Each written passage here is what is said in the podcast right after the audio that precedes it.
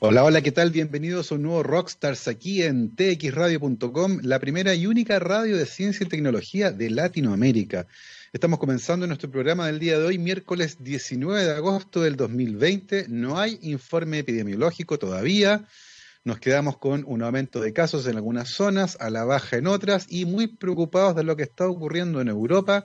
España se ha convertido nuevamente en el país de Europa con más casos reportados en un solo día el desconfinamiento en pleno verano con la gente ansiosa por salir a pasear está causando estragos. De nuevo, lecciones muy importantes que tenemos que tener en cuenta para el escenario chileno, lo que va a empezar a ocurrir aquí a medida que las personas comiencen a salir a la calle. Hay que mantener las medidas como el distanciamiento físico, el uso correcto de mascarillas, no usarla ni de sombrero ni de bufanda, por favor, el lavado de manos y evitar cualquier visita que no sea esencial. Vamos a comenzar nuestra conversación de ciencia de cada día y hoy día es miércoles, así que tenemos alarma de astronomía con el profesor José Massa. Profesor, bienvenido nuevamente aquí a los miércoles de Massa en Rockstars. ¿Cómo está usted? muy bien, muy bien. Sigo igual un poco afónico, pero bien. Ya esto es rutinario en mí. Es que esto de las charlas online se ha convertido en algo tremendo. Al final uno termina dando más charlas por este formato que por el otro e imaginamos que entre el lanzamiento del libro, bajo el manto Urania, un ciclo de charlas muy entretenido, incluyendo una que ocurrió el fin de semana, y que vamos a hablar también de eso, que se convirtió en un evento tremenda, tremendamente masivo, más las efemérides de las que queremos hablar, pues entre ellas, una que a mí, en lo personal, me parece eh, que celebra a un tipo que es notable, eh, que se refiere a George Gamow, un eh, físico impresionante, un intelecto gigantesco, que no solo se metió en el mundo de la física y la cosmología, sino que también en el mundo de la genética, y fue uno de los grandes propulsores para el estudio del código genético. George Gamow era un tipo que tenía una mente impresionante, autor además de uno de los papers más famosos de la historia, el famoso paper Alpha Beta Gamma, Alpha, Beth y Gamow, que se convirtió en un hit en la academia, ¿cierto, profesor? Sí, claro. Oye, mira, no, no conocía ese, esa faceta de, de Gamow. Gamow es un físico ruso que emigró a Estados Unidos, un tipo muy talentoso y que, claro, sus contribuciones en física y en astronomía son notables. Bueno, para mí son eh, lo que hace que le tenga un especial afecto, pero no tenía idea que tenía esto en genética. ¡Wow!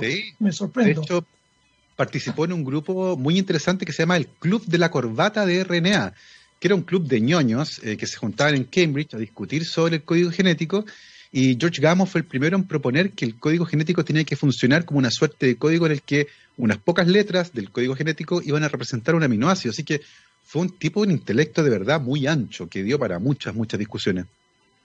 Sí, no, era, bueno, en astronomía lo, lo conocemos muy bien porque fue quien propuso por primera vez, no por primera vez, pero propuso sólidamente una idea que andaba flotando en el aire acerca del origen del universo como una gran explosión inicial. Él como físico se da cuenta que si el universo se expande, se está enfriando, porque un gas en expansión se enfría. Pero dice, bueno, si se va enfriando es porque viene de un pasado más caliente y más denso, porque estaba todo más... Y entonces calcula, bueno, en esa época no calculaban tan bien, pero que hace más de 10 mil millones de años, el universo, todo lo que vemos estaba en un solo punto y esa, esa teoría que tiene, tiene Gamow tenía mucho sentido del humor, era muy buen caricaturista y fue además un gran divulgador de la ciencia, las tenía todas. Pero a la teoría de él, los ingleses con un poquito de, de mm, mala leche, le pusieron la teoría del Big Bang, la teoría del Gran Pum, eh, que era una manera de nostalgia, porque los ingleses tenían la teoría del estado estacionario, que el universo era igual en el pasado que en el presente, es decir, no evolucionaba en el tiempo. Entonces, que para explicar que la expansión no lo cambiaba, tenían que ir generando materia. La materia se generaba a partir del vacío en cada minuto. Entonces tenemos, tendríamos en el universo galaxias viejas y galaxias jóvenes formadas por materia nueva. Bueno, esa idea del, del eh, la creación continua, el steady state que llamaban el estado estacionario, eh, se derrumbó, bueno, no por la teoría eh, de Gamow per se, sino en el año 64, un grupo de ingenieros detectan radiación que viene de todo el universo y que es la radiación remanente del Big Bang. Y ahí sí que ya sonaron los ingleses Fred Hoyle y otros más. Pero Gamow era un tipo, tiene, tiene unos libros clásicos que creo que la editorial, eh, el Fondo de Cultura Económica, lo, lo, saca, que es Mr. Tompkins, era un personaje, era como, era como el estafeta de una empresa que trata de entender ciertas cosas de física. Entonces, Mr. Tompkins viaja para no sé dónde. Entonces, son conversaciones con Mr. Tompkins, que era como, como, había un personaje, bueno, tú eres muy joven, Artemio era un personaje de caricatura que era un, eh, una estafeta en el fondo y que salía, iba, había una tira cómica hace tiempos, mire, bueno, era como Artemio, el Mr. Tompkins. Y no, él era, además, bueno, yo tengo aquí un par de libros de él que eran libros de física de primer año universitario, y él mismo los lo ilustraba. Él hacía los dibujos. Eh, Gamo era un hombre, ahora dicen, esto es un pelambre, no hay nada que sea tan perfecto, si no Gamo estaría, pero una mujer que se llama Vera Rubins, que fue una mujer que descubrió o confirmó en realidad, no lo descubrió, confirmó la existencia de materia oscura. Mm. Ella trató de hacer su tesis con Gamow y creo que Gamow, a la hora que tú fueras a su casa, estaba más o menos eh, puestón, le estaba empezando a entrar agua al bote. Y eh, bueno, él de hecho murió de 64 años y su gran alegato en la vida decía que el hígado no era suficientemente grande que ah, el ser humano debería tener un hígado un poco más robusto, más heavy duty, porque él parece que le hizo, él hizo pebre su hígado tomándose a lo mejor una botella de vodka al día, pero eh, la Vera Rubins lo pela que siempre andaba como con un pequeño tufito o más que un pequeño tufito.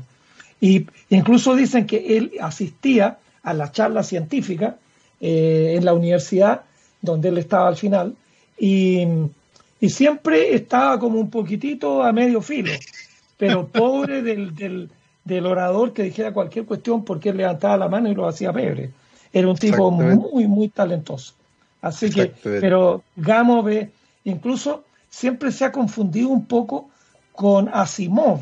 Asimov también era un científico y muy conocido por las novelas de ciencia ficción. Claro. Pero Asimov es un científico de miles en cambio, Gamos es un científico de, unos pocos, de una, unas pocas docenas.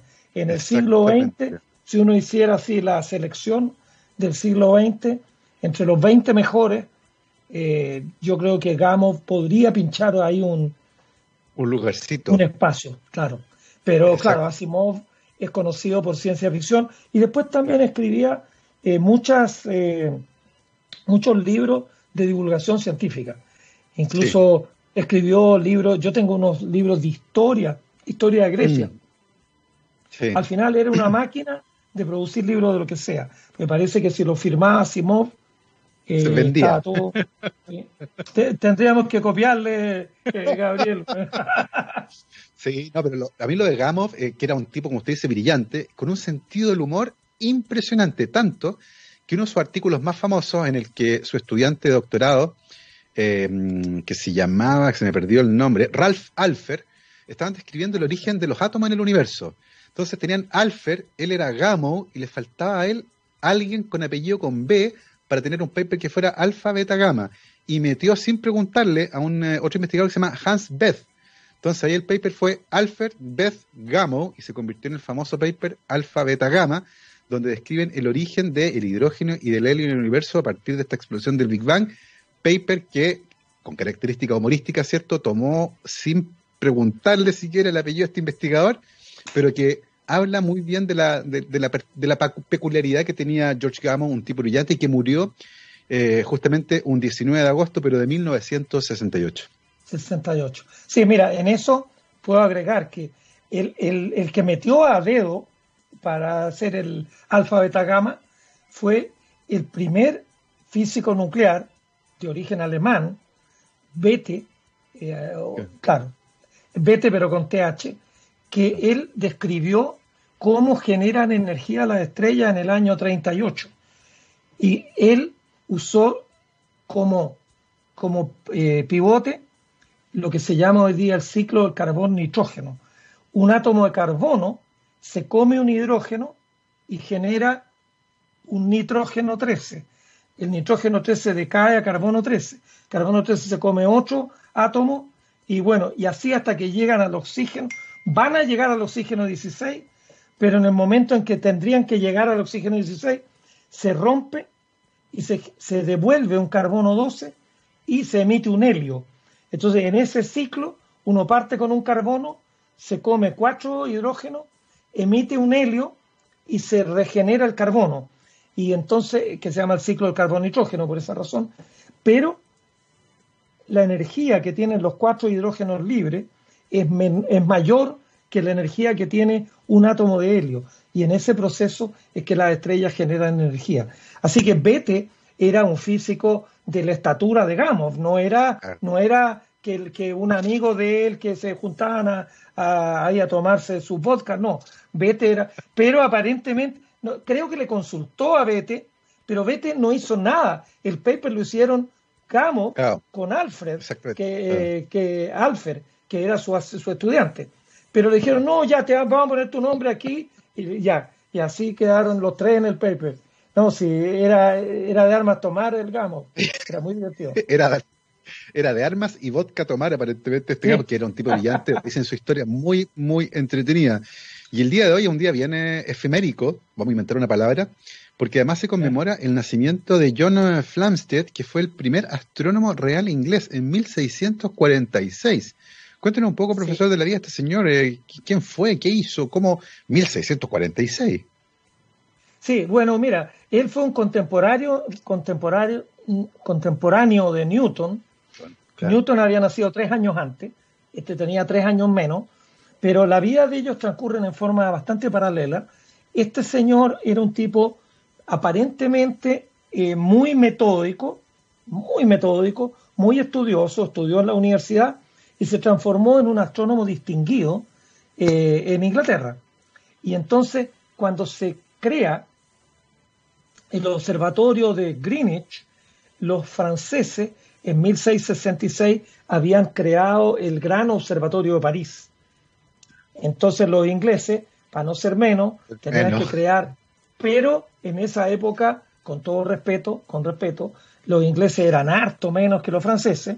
El Observatorio de París, un tremendo edificio, una enorme institución, y llevaron a los mejores astrónomos de Europa al Observatorio de París.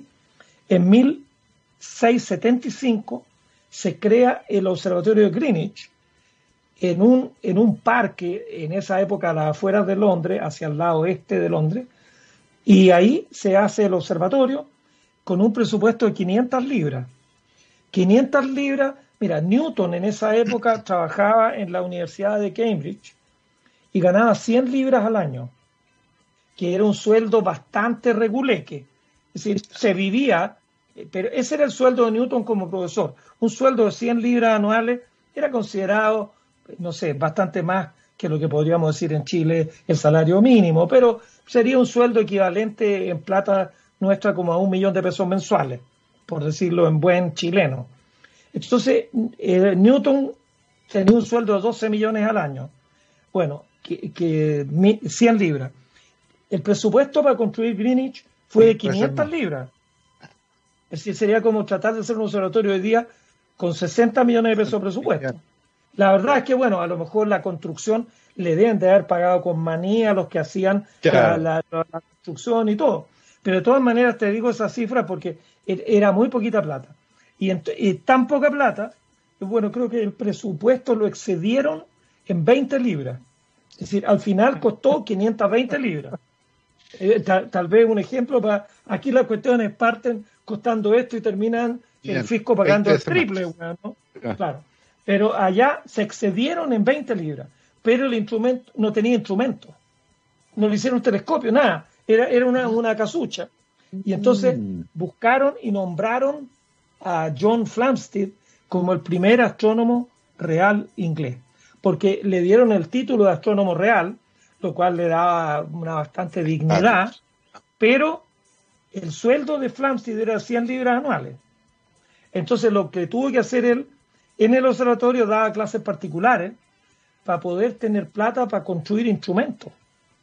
Entonces los instrumentos los construyó él de su bolsillo, un círculo meridiano, varias cosas. Y después cuando muere Flamsteed, eh, en 1721, creo 1722, no tengo a mano la fecha, eh, la viuda agarra todos los instrumentos del observatorio y se los lleva para la casa y los vende, porque dice, estos instrumentos eran de mi marido. Y bueno, lo curioso es que en la vida este era muy sistemático, muy ordenado, y se peleó con Newton, pero se peleó feo con Newton, porque Newton lo combinó, él estaba haciendo un catálogo estelar y había observado un montón, 3.000 estrellas, las había observado 5 o 10 veces cada una. Entonces uno observa muchas veces, uno en esa época y ahora, uno observa, por ejemplo, una cadena de estrellas. Es decir, yo observo 10 eh, estrellas eh, concatenadas, digamos, una tras otra. Después observo otra y después, un mes más tarde, observo otro grupo de estrellas que repite una de las del grupo anterior. Pero entonces no es fácil poder, uno tiene que ver, por ejemplo, si observa un grupo de 20 estrellas, es posible que el reloj en el momento de la observación estuviera unos segundos atrasado. Entonces las 10 o 20 estrellas que observaste te van a quedar un poquito atrasadas en sus números.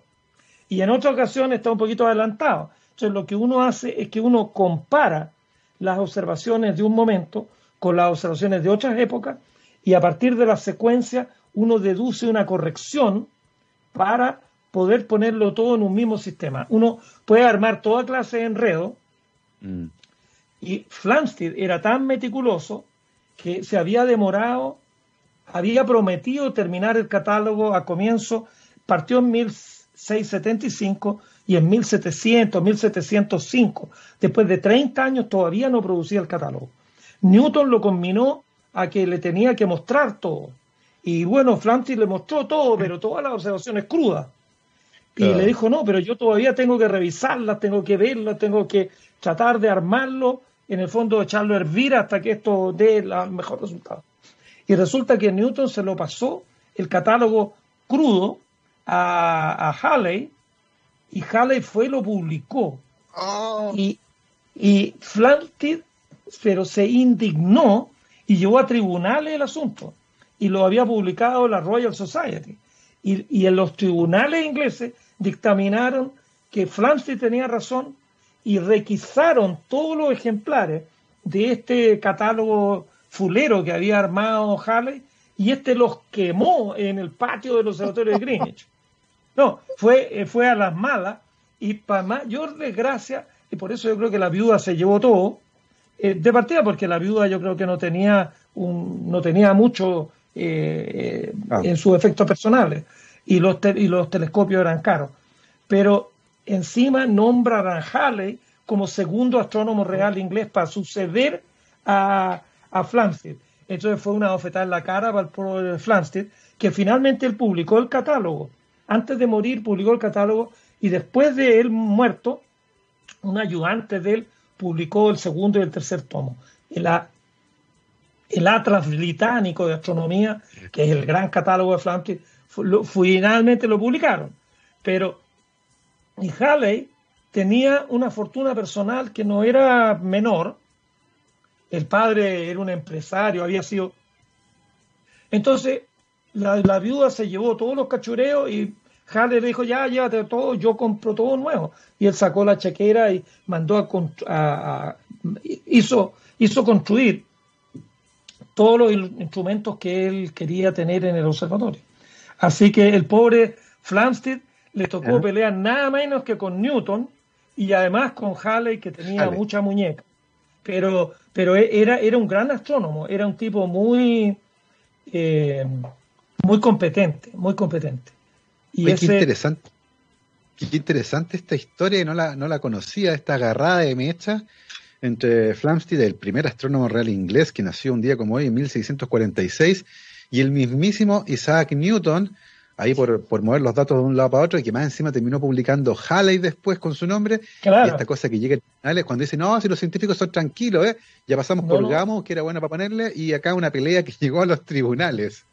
Sí, llegó a los tribunales y, y, bueno, y fallaron en contra, en contra de Newton y de Halley, que los dos eran los que habían articulado esto, y que yo creo que si si no hubiera sido porque eran caballeros ingleses, se podrían haber agarrado a balazos, ¿no? No, se odiaban, se odiaban totalmente.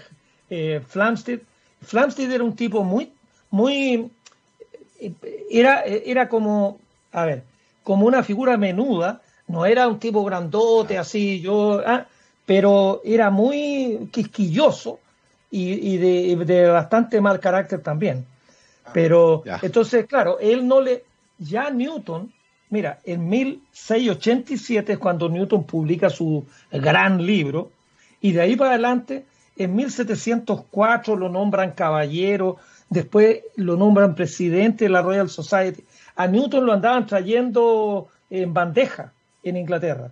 Eso es meterse contra Newton era, no sé, como un futbolista que se choree con Maradona, pues no, nadie se atreve a meterse con Maradona. Newton es el Maradona de la física inglesa y, este no, pues le dijo, esto yo lo voy a hacer en mis tiempos y yo lo voy a hacer correctamente, porque los otros lo acusaban de que era medio vago y que no hacía las cosas, lo cual no era cierto. Eh, lo que pasa es que era maniático y neurótico, pero no, ya hay algunas cuestiones, por ejemplo, hay una supernova desconocida, eh, en los tiempos recientes se han, antes de la supernova 1987A, en la época de, bueno, de Ticho Brahe, Ticho Brahe observó una supernova en Casiopea que fue famosísima y publicó un libro, La Nova Estela, en 1572. Pero después vino una siguiente en 1604 que la observó Kepler y Galileo. Pero hay una supernova que debe de haber explotado alrededor de 1680 y algo, pero que no hay ningún reporte. ¿Y cómo sabemos que hay una supernova? Porque resulta que en Casiopea también, la constelación de Casiopea es grande, hay un remanente de supernova que se está expandiendo, pero que nunca nadie dijo nada. Y resulta, no, esto, perdón, es más adelante, es como, ah, esto estoy tratando de hacer arqueología en mi cerebro, esto lo escuché hace como 50 años. Creo que es como mil 1780, cuando se estima que explotó esta supernova. Y en la posición de la supernova de Casiopea hay una estrella que catalogó Flamsteed. Mira. Es decir, en la constelación de Casiopea, creo que se llama Casiopea 3, él la vio, la miró, y, claro, y después él mismo nunca más la encontró esa estrella. Entonces, para poder armar el catálogo, la estrella tenía que estar observada muchas veces y tomar un promedio. Pero esa Casiopea 3 que le dio un número, Flamsteed le daba número a la estrella, Casiopea 3 sería la tercera más brillante en la constelación de Casiopea, era una estrella cotota. Entonces, o, ese día estaba, andaba atravesado, se observó una tercera, porque puede haber estado apuntando para otro lado y pensar que estaba en Casiopea. Es decir, podrían estar mal las coordenadas del telescopio. Pero resulta que es curioso que en el lugar de esa supernova incógnita está Casiopea 3, que es esta estrella fantasma que está en los papeles. Estos papeles que Halley trató de agarrar y tirar para... No, este otro decía que tenían que chequearlo y doble chequear y ver si todo se repetía, etcétera. Así que tenía algo de razón el Flamsteed eh, en ser muy meticuloso para no introducir errores de más. Y él, ahora, lo que es una pena, y en eso uno tiene que mirar la historia con cierto... Si Flamsteed hubiera tenido un computador como tenemos hoy día, uh. metes toda esa cuestión, así la carbonada con todas las estrellas, y al cabo de un día tenía hecho el catálogo completo. Incluso tú puedes ir ahí, podrías tomar secuencia, es como poner la estrella en un collar. Este collar con respecto al otro, ya, tú haces una cierta eh, receta y te salen las posiciones. pero después podía hacer otra receta, no, esto corrámoslo, pero no tanto, esto ajustemos, pues no sé qué, y, y uno podría hacer como 10 catálogos en menos de un mes. Claro, Antes se demoró como 20 años en ir analizando los datos de uno por uno, porque estaba todo en cuadernos y en papel. Así que la computación y la era digital nos ha cambiado. Exactamente, agradezco a los computadores que hoy día hacer todo es muchísimo más rápido que antes, que era tremendamente complejo. Estamos conversando en día miércoles con el profesor José Massa aquí en Rockstars de TX Radio, científicamente rockera. Vamos a ir a una pausa musical y a la vuelta vamos a seguir hablando de algunas efemérides científicas de la astronomía y también de un evento que ocurrió durante el fin de semana relacionado justamente con difusión científica, con astronomía, en el que participó el profesor y que se convirtió en todo un hit en redes sociales. Nosotros nos vamos con Cinderella, esto se llama Heartbreak Station, vamos y volvemos. Miércoles 19 de agosto, 12.36, estamos de vuelta aquí en Rockstars de txradio.com, científicamente rockera, transmitiendo en tiempos de pandemia, tiempo en el que los establecimientos educacionales han tenido que adaptarse rápidamente a las clases a distancia, teniendo en muchos casos que desarrollar nuevas habilidades. En efecto educativo y en unión con Core Skills, y usando su experiencia de 15 años, crearon Aula del Futuro, que es un completo programa de apoyo que incluye tecnología especializada, servicios adecuados y seminarios en línea para capacitarlos en estas nuevas habilidades y apoyarlos en sus necesidades más urgentes. Para más información, visiten el sitio www.efectoeducativo.cl. Y estamos conversando el día de hoy, aquí día miércoles, con el profesor José Maza. Estuvimos conversando sobre algunas efemérides astronómicas que incluyen, entre otras, el nacimiento en 1891 de Milton Humason, que fue ayudante y colaborador de un señor que se llamaba Edwin Hubble.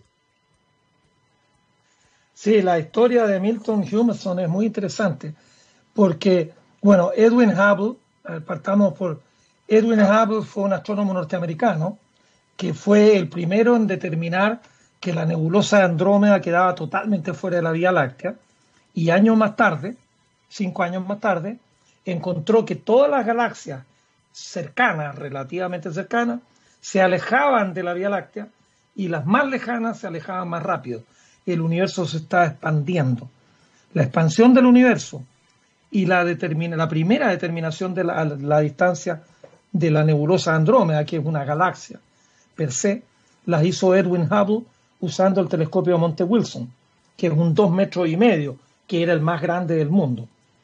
Bueno, cuando estaban construyendo el observatorio de, mm, Monte Wilson, contrataron a un muchacho para que subiera agua en burro. En eso estamos hablando de, era antes de la Primera Guerra Mundial, 1910, 1911, y, este, y contrataron a este, que era, no sé cómo lo podemos llamar, burrero suena feo porque da la sensación de otra cosa, pero tenía una mula y él subía agua en mula para arriba y él ayudó en la construcción.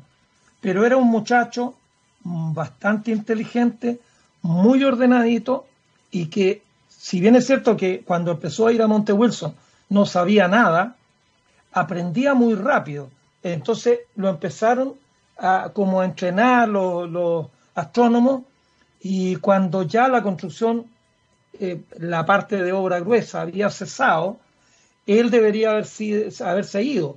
Pero dijeron, no, a ver, chiquillo, quédate aquí y tú nos ayudas. Y lo pusieron en esa época el gran detector, tal como ahora tenemos estos CCD para hacer eh, imágenes digitales, era la placa fotográfica.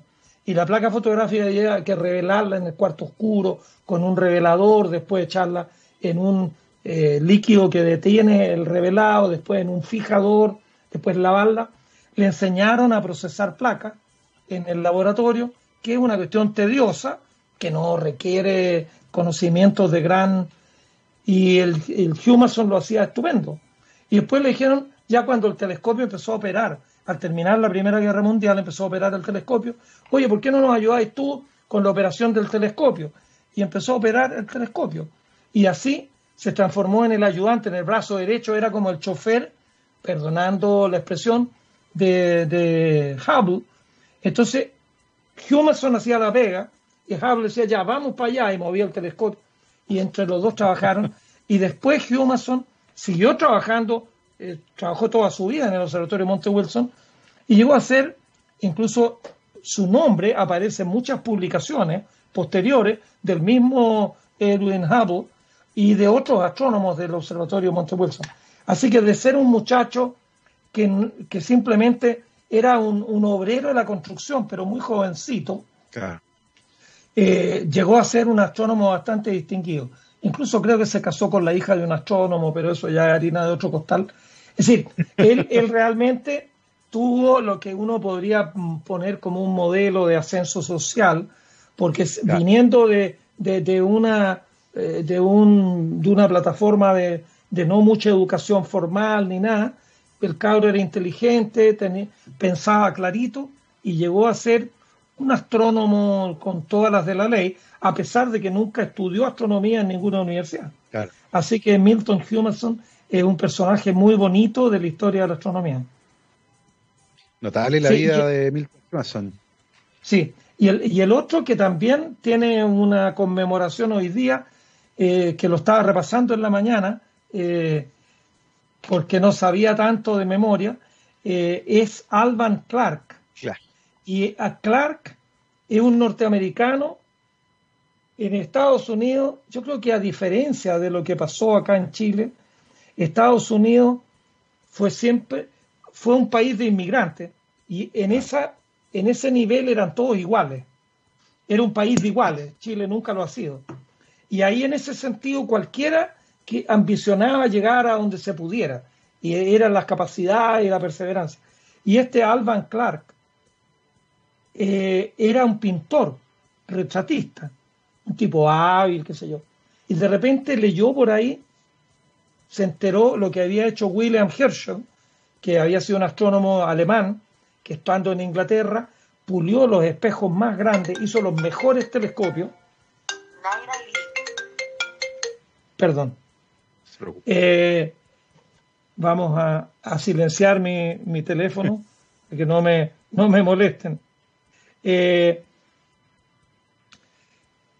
él se enamoró de la idea de pulir espejos, eh, Alvan Clark. Clark. Pero la verdad es que llegó hasta por ahí y dijo, no, yo mejor voy a pulir lente.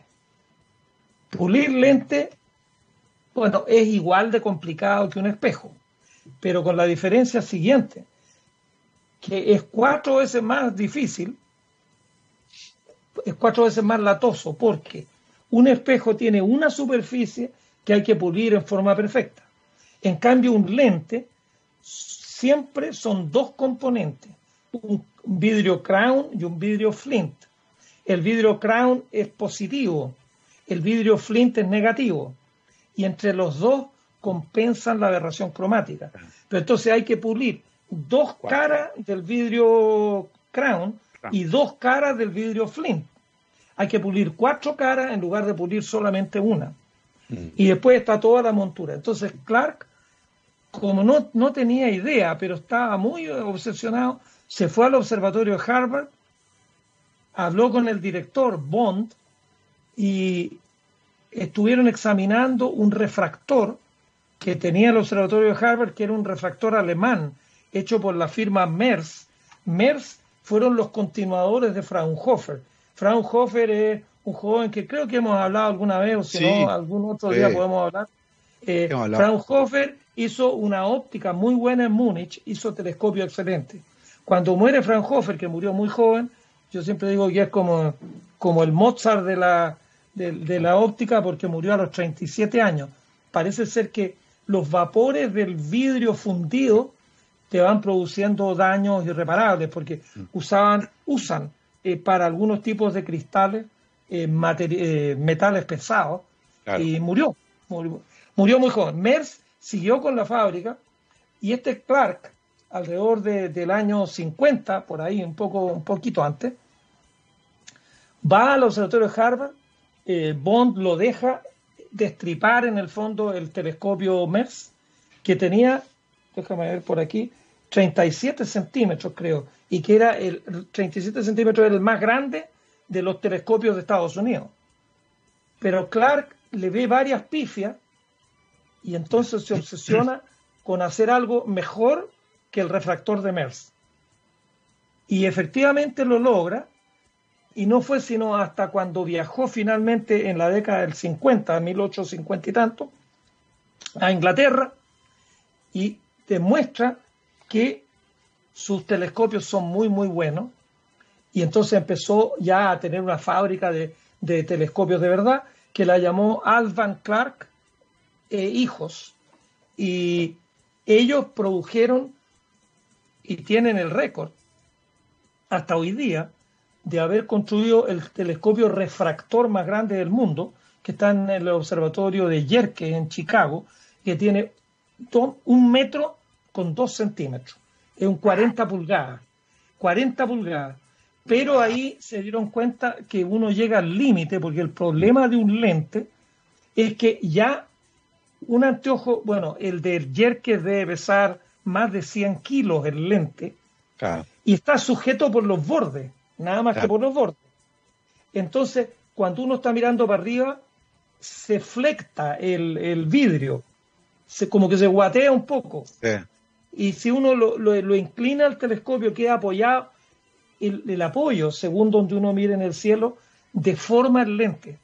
Entonces, si uno trata de hacer un lente más grande, él trató, incluso dicen, de, gastó un montón de plata en tratar de hacer un lente de un metro y medio. Pero un lente de un metro y medio, fíjate tú, si en los bordes uno lo deja con un par de pulgadas, 5 centímetros en los bordes, en el medio tiene más de 15 centímetros. Entonces el peso de un bloque de cristal así es muy grande. Bueno, lo, Clark and, Son, and Sons eh, hicieron un telescopio de 47 centímetros en 1860 y el hijo, que también se llamaba Alvan Clark, probándolo, se puso a observar la estrella Sirio y veía un ah. fantasmita al lado.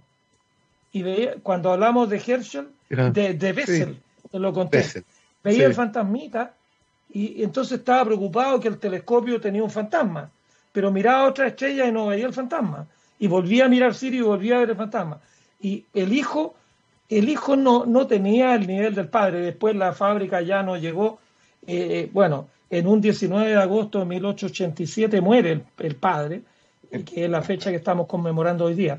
Pero ahí descubrieron la estrella que es la compañera de Sirio, que es una enana blanca, que había sido pronosticada por Bessel eh, años antes y que se había hecho el estudio y que pero nadie la había visto porque pensaron que no se podía ver y sin embargo cuando ellos logran ver eso eh, ya la fábrica de ellos llega a, y después el otro otro de los hitos más allá de, los hitos de tener eh, lentes cada vez más grandes en el año 1870 el director del observatorio naval de los Estados Unidos le encarga un telescopio de 66 centímetros que fue en su momento el refractor más grande de Estados Unidos, y un astrónomo del observatorio eh, de, eh, naval que está en la cercanía de Washington. De hecho, creo que la casa del director del observatorio naval hace años se convirtió en la casa del vicepresidente de los Estados Unidos. Amén. El, el presidente vive en la Casa Blanca, pero el vicepresidente vive en el recinto del Observatorio Naval, en la casa que fue construida en su época para ser la casa del director del Observatorio Naval. Posiblemente el director vive en otra casa por ahí mismo, pero la casa, la casona, es la pequeña mansión donde vive el vicepresidente de los Estados Unidos. Y vive ahí aparentemente porque como es el Observatorio Naval, todas las medidas de seguridad y todo lo demás están absolutamente garantizadas. De hecho, ir a visitar el observatorio naval eh, tiene, es decir, si yo quisiera, así como astrónomo ando paseando por Washington y digo, ya, yo quiero ir al observatorio naval, eh, creo que no es cuestión de llegar y ir, sino que uno tiene que pedir permiso con anterioridad, uno tiene que pasar un escrutinio de seguridad, posiblemente a uno lo revisan los calzoncillos antes de dejarlo entrar eventualmente al observatorio naval. Pero ahí con ese instrumento, el astrónomo eh, Hall, el apellido, Asaf, Asaf Hall, descubrió dos satélites de Marte. que son ah, chiquitísimos. Sí, Fobos y Deimos, que son los dos. Bueno, Fobos creo que significa miedo y Deimos es terror, que son los que acompañan a Marte. Así que le pusieron. Esos son los dos ayudantes de Marte: el miedo y el terror. Fobos tiene 21 kilómetros, la luna nuestra tiene 3.500. Claro. Fobos tiene 21 y Deimos tiene como la mitad del tamaño. Y los dos pajaritos estos que andan dando vuelta a Marte los descubrió Hall eh, en, eh, con el telescopio refractor. Así que realmente Alvan Clark eh, Senior, como dirían los ciúticos, el papá fue un constructor de instrumentos extraordinarios. El hijo después le ayudaba, le ayudaba en, el, en, la parte comercial, porque vendieron telescopios, vendieron un telescopio al observatorio de Pulkovo en, en Rusia, que queda bueno, al lado de San Petersburgo, un, un, refractor, ese era de, déjame ver si lo tengo por aquí anotado, de 76 centímetros. Uno de los más grandes refractores de, de, de, Europa fue el de Pulco, que lo construyó Clark. Y después construyó el observatorio de Lick, que la historia de Lick te la puedo contar en otra oportunidad. Eh, la historia de Lick es bien divertida. Eh, pues. Lick es un señor bueno, un, un, un sketch. Eh, Lick era un señor que era, era medio patipelado y se enamoró de una niña y los padres de la niña dijeron, no, esta niña no se puede casar con un patipelado. Y entonces él quedó tan, tenía como veintipocos años, quedó tan descorazonado que decidió venirse a Chile. Imagínate, dijo, me suicido. Ah, quedó, para la historia. claro, se vino a Chile, se estableció en Valparaíso y empezó a, como comerciante, empezó a importar pianos de Alemania y vendía pianos y después se fue a Buenos Aires y también vendía pianos y vendía pianos para acá y para allá y yo no sé si contrabandeaba pianos entre Chile y, y Argentina, hizo otra clase de negocio y cuando finalmente viene la fiebre del oro en California, agarra toda su plata hecha acá en Chile se va a California y cuando todos estaban desesperados por retirar el 10% más o menos, todos querían tener plata para ir a buscar oro. Entonces vendieron manzanas enteras de terreno en el centro de San Francisco y este fue y compró, él en vez de ir a buscar oro, llegó con plata y les compraba las propiedades a todos los que iban al oro. Y cuando pasó la fiebre del oro, las propiedades en San Francisco subieron como la espuma y él invirtió, si se llevó de aquí, por decir algo, medio millón de dólares, después de que pasó la fiebre del oro, llegó a tener eh, varias docenas de millones de dólares de patrimonio.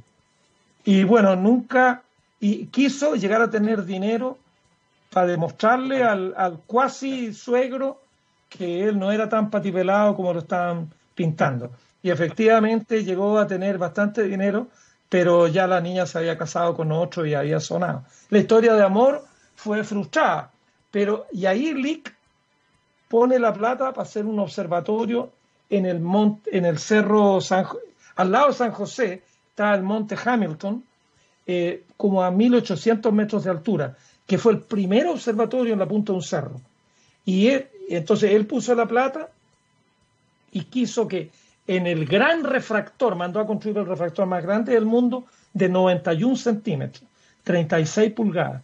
Lo hizo Alvan Clark y creo que en el pedestal abajo está enterrado el señor Lick. El Lick quiso, ese, ese era como su pirámide. Él quería estar ahí enterrado en el y bueno, una tremenda cúpula y el gran refractor. Eh, pero desgraciadamente a los, a los pocos años otro millonario de Chicago puso la plata para hacer un telescopio no de 36, sino de 40 pulgadas, que también lo hizo Alban Clark, y que ese es el más grande del mundo. Es decir, el de Lick fue el más grande del mundo como por una década, y de ahí le mataron el punto, y el de Yerke hasta el día de hoy, nadie ha hecho un refractor más grande que el de Yerke, y no es muy productivo. Ah. El, el telescopio de Yerke, la verdad, es que yo creo que incluso no valió la pena haberlo hecho porque fue un gasto enorme. La cúpula es gigante. El telescopio tiene como 20 metros de longitud y la cúpula debe tener, no sé, 35, 40 metros. Una, es, una locura. es una de las cúpulas más grandes. Yo creo que es casi tan grande como la cúpula de 5 metros de Palomar o como los telescopios de 8 metros. Eh, voy, voy a buscar los datos, que yo creo que las cúpulas del, de los telescopios de Cerro Paranal, que son de 8 metros 20, no son mucho más grandes que la cúpula del de observatorio. Tremendo, tremendas historias que nos ha contado el día de hoy el profesor José Massa. Oye, profesor, antes de irnos, hablemos de ah. esto también, que fue la maratón de charlas para niñas y niños de astronomía que ocurrió durante este fin de semana. Se transmitió por Facebook Live a través del DAS de lo de Chile, a través de la página de la Universidad de Chile y también del Centro de Astrofísica CATA. Eh, hubo un montón de charlas el día sábado. Eh, hubo cuatro charlas el día sábado y hubo cinco charlas, no, también cuatro charlas el día domingo. Cuatro charlas el día domingo que fue impresionante la cantidad de gente que se juntó a escuchar la astronomía. Usted, de hecho, cerró el evento a las seis y media con una charla que se llama El Sol y la Luna, una charla magistral de, recomendada para público desde los ocho años. Cuéntenos cómo estuvo esa experiencia, profesor. Bueno, mira, eh, en realidad es, es, bien extraño dar una charla. Hoy día estoy conversando contigo. Eh, el domingo estuve aquí mismo sentado frente al mismo computador hablando del Sol y la Luna. Claro, iba dirigido a un público infantil y bueno, según me dice el periodista que organiza todo esto, el mérito lo tiene David Azócar, que es el hombre que organizó esta cosa.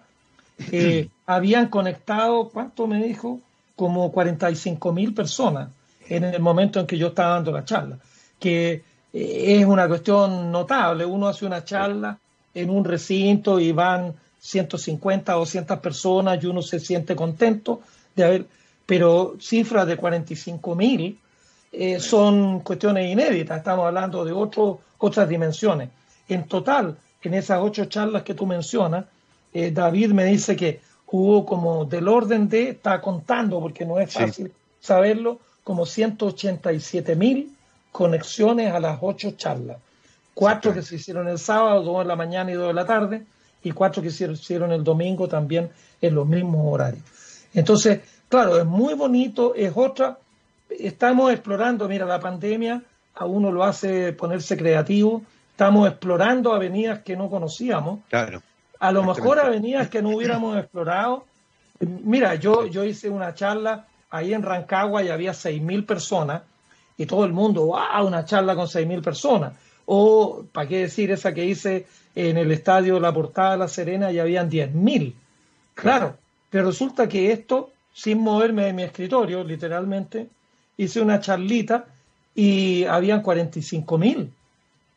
Entonces, la verdad es que esto estamos hablando de otra, eh, hay que agregarle un cero a todas las, cosas que uno tiene en la cabeza como para poder entender estos fenómenos. Ese día incluso una niña de Bolivia me hizo una pregunta eh, eh, que, bueno, lo menciono porque queda lo suficientemente lejos y estaba conectada. Y había gente conectada de varios otros países también. Y de, ¿para qué decir? De todo Chile. Entonces uno, claro, está dando una charla eh, desde, desde la eh, profundidad de su casa y sin embargo a través de estos medios digitales uno está llegando a mucha gente. Yo creo que los niños, que son el futuro de Chile, que participan en estas cosas, yo creo que si, si en total esto lo vieron 187 eh, mil, eh, la mayoría eran niños, porque era el Día del Niño, por eso es que hicimos esa maratón. Eran charlas dedicadas a ellos, charlas que eran no muy largas, de 20 minutos. Eh, yo creo que yo me demoré como media hora a lo más en contar las cosas que contaba. Y bueno, yo creo que es muy interesante, muy bonito, y son las cosas, uno, yo soy bastante bueno para alegar, y me quejo. de que la educación en Chile, que no sé qué, no sé cuánto. La verdad es que ahora, después de la pandemia, decidí que ya no me voy a quejar más, que los otros hagan lo que, lo que puedan, yo hago lo que puedo, y por lo tanto, este tipo de cuestiones que uno las puede mm. hacer, y si se juntan 45 mil niños, posiblemente le voy a decir a David que antes de fin de año organicemos una o dos eh, eventos parecidos, porque llegar a tanta gente aunque sea con una amiguita.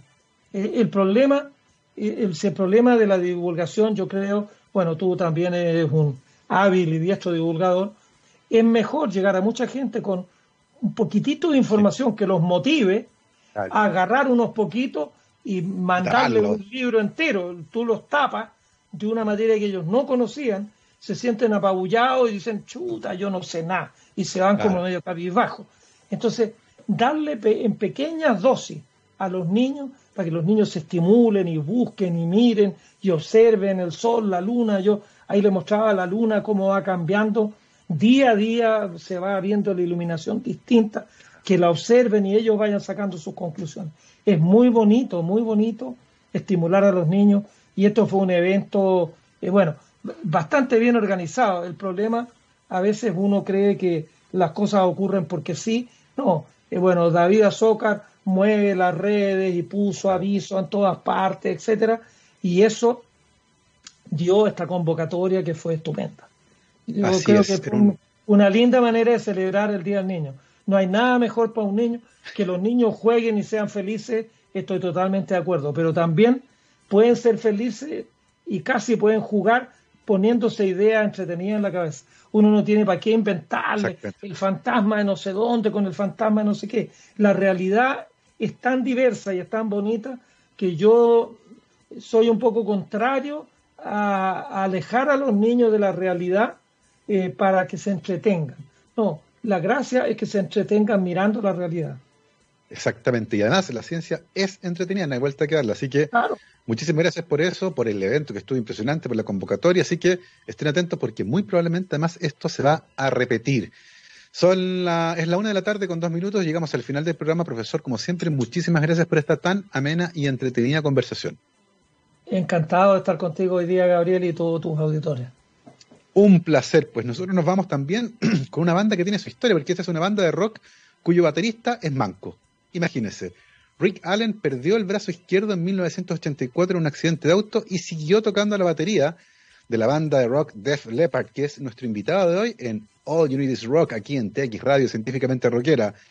Nos vamos con Wasted, esto es el especial de Def Leppard. Nosotros nos vemos mañana, que estén bien. Chao, chao.